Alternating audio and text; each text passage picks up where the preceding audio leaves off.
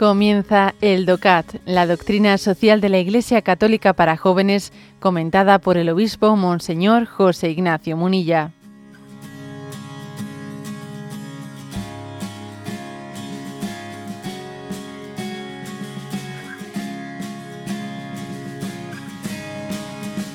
Punto 238. ¿Por qué los pobres merecen una atención mayor? Cristo se ha fijado especialmente en los que se encuentran al margen de la sociedad. Por este motivo la Iglesia se declara a favor de una especial opción a favor de los pobres. Los pobres son con frecuencia aquellos que tienen una menor influencia en la estructuración de la sociedad y de sus propias condiciones de vida. La Iglesia está con ellos y lucha por la superación de injusticias, discriminaciones y opresiones. En el sentido de la doctrina social católica, perdón, en el sentido de la doctrina social católica, la justicia exige la participación de todos en cualquiera de los ámbitos de la vida social, política, cultural y económica.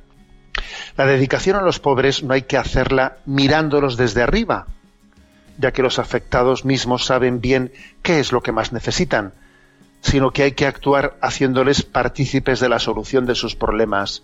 En este sentido, las complejas relaciones de dependencia y la creciente conexión de la sociedad global no facilitan la superación a largo, a largo plazo de las causas de la pobreza. Bueno, mm, la pregunta, ¿por qué los pobres merecen una atención mayor? Claro, también requiere requiere una respuesta de fe, según el Evangelio, ¿eh? porque, porque, el Señor está especialmente identificado en ellos. ¿eh? Señor, cuando te vimos hambriento, sediento, y no te hicimos caso, ¿eh? o, o, te atendimos, cada vez que lo hicisteis, o lo dejasteis de hacer con uno de estos mis pobres, mis pequeños, ¿no? con uno de estos excluidos, a mí me lo estabais haciendo o a mí me lo estabais dejando de hacer. Es una, frase del Evangelio impresionante en la que habla de una identificación especial del Señor. Una identificación muy especial de Él con los sufrientes de este mundo. Es una presencia especial de Jesús. ¿eh?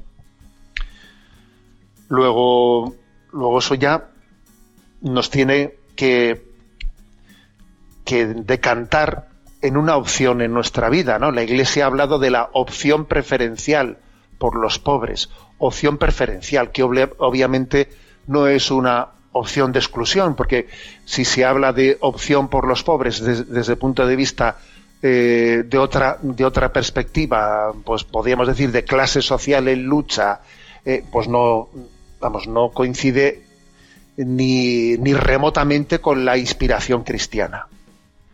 ¿Eh? porque el concepto marxista de la historia es un concepto de lucha de clases, de una clase frente a la otra.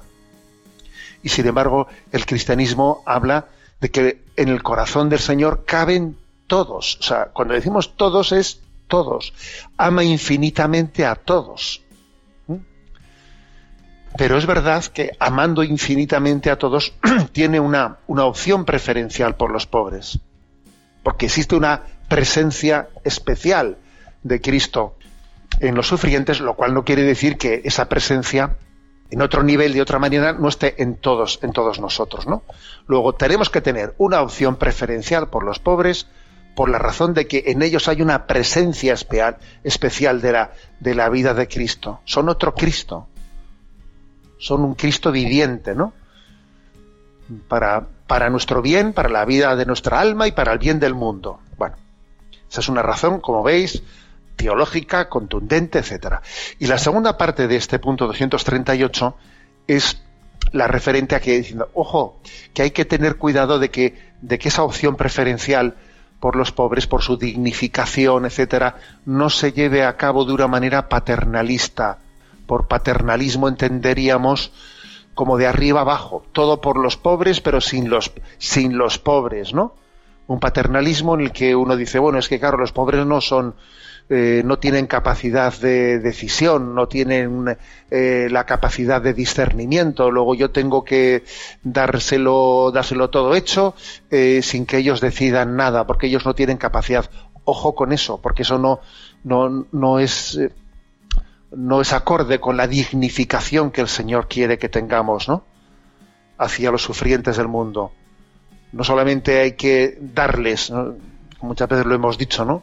no, únicamente darles el pez, sino también darles la caña para aprender a pescar y para, y para tomar, y, ir tomando decisiones, y decisiones, decisiones también sociales, ¿eh? sociales, sociopolíticas, o, sea, decir, bueno, y, no, no, soy ingenuo y sé que todo eso requiere, dependiendo de los casos y las circunstancias, requiere un proceso. ¿eh?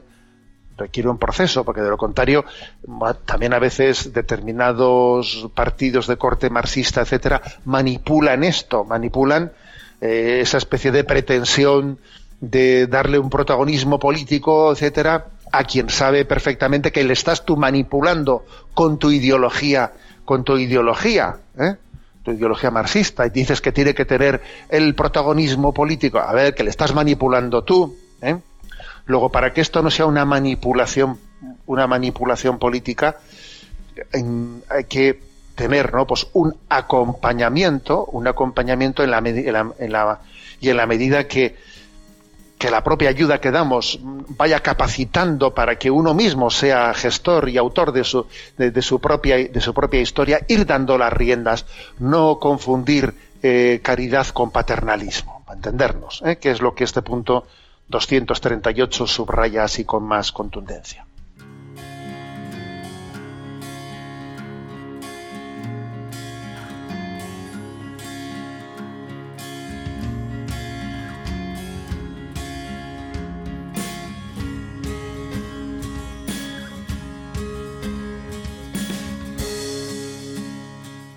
Has escuchado el DOCAT, la doctrina social de la Iglesia Católica para jóvenes, comentada por el obispo Monseñor José Ignacio Munilla. Encuentra todos los audios en radiomaria.es.